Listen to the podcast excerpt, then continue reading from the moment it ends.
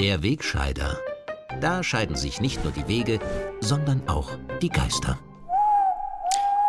In dieser Woche habe ich wegen mehrerer negativer Postings Facebook verlassen. Ich habe aber gleich getestet, ob es mir gelingt, im richtigen Leben auch wieder Freunde zu finden. Also außerhalb der virtuellen Welt, aber nach den gleichen Kriterien. Ich gehe jeden Tag auf die Straße und erzähle mehr oder weniger fremden Leuten, was ich heute gegessen habe, wie es mir geht, wo ich gestern Abend war, wo ich heute hingehen werde.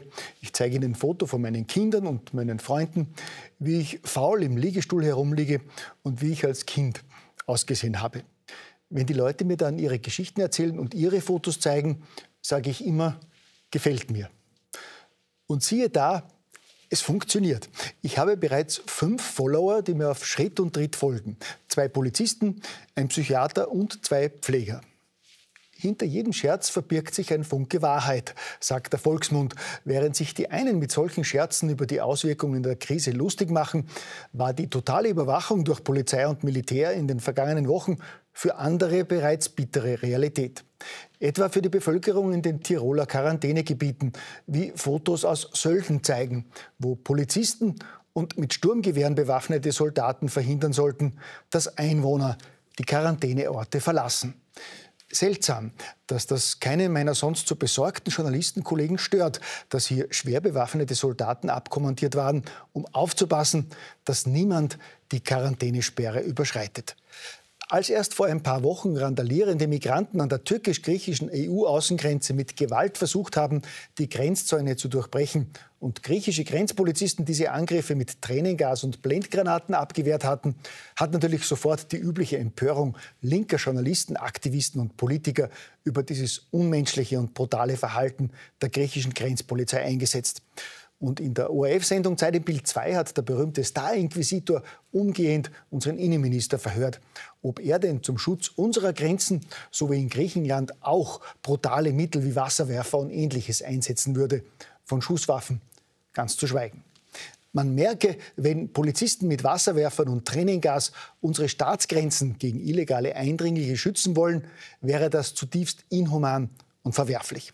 Wenn Soldaten im eigenen Land aufgeboten werden um Einheimische mit Sturmgewehren am Überschreiten von Quarantänesperren zu hindern, finden linke Gutmenschen nichts dabei. Das ist offenbar normal. Gut, normal vermutlich im Sinne der neuen Normalität, von der Kanzler und Regierung seit Wochen sprechen.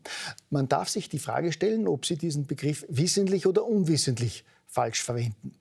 Es müsste sich bei allem Verständnis für schwierige Zeiten und viel Arbeit doch auch bis zum Ballhausplatz herumgesprochen haben, dass es in einer Demokratie nicht normal ist, wenn per Verordnung bestimmt wird, mit wem ich als Bürger wann wohin gehen darf.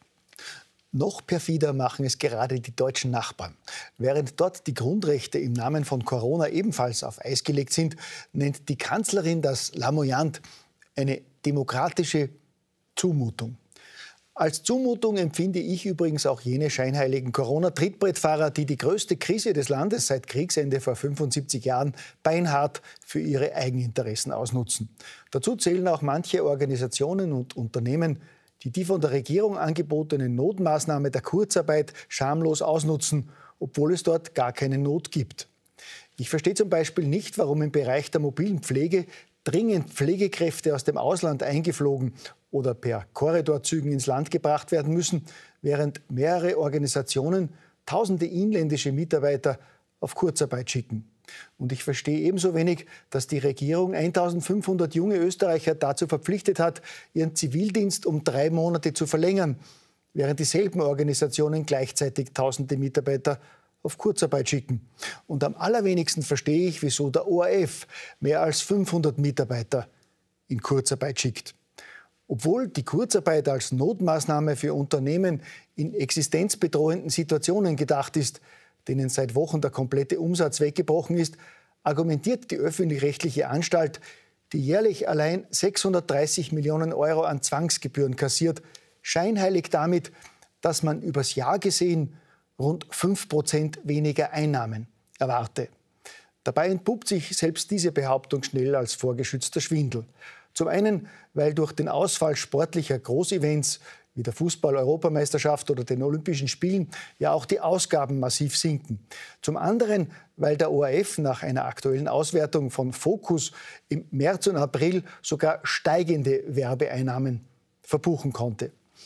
Zum Dank für diese Corona-Abzocke dürfen sich Hunderttausende arbeitslose Kurzarbeiter und existenzbedrohte Unternehmer für ihre Zwangsgebühren auch noch täglich eine Nabelbeschau der Helden vom Königelberg anschauen, deren größtes Problem in der Selbstisolation offenbar schlechte Betten und geschmacklose Bettwäsche zu sein scheinen.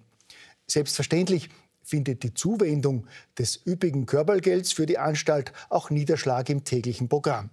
Auf allen Radio- und Fernsehkanälen bedankt man sich bei Regierung, WHO und Pharmaindustrie selbstredend mit kritikloser Berichterstattung und Vorbereitung der ruhig gestellten Bevölkerung auf eine baldige Impfpflicht, die gebetsmühlenartig als einziger alternativloser Ausweg aus der Krise propagiert wird. Impfgegner Experten, die sich gegen die vom Mainstream verbreitete Meinung wenden und Kritiker des wochenlangen Shutdowns werden als Verschwörungstheoretiker, Spinner und gierige Kapitalisten verunglimpft. Und täglich wird vor der nächsten Corona-Welle gewarnt. Wir stehen immer noch am Anfang der Pandemie, gell?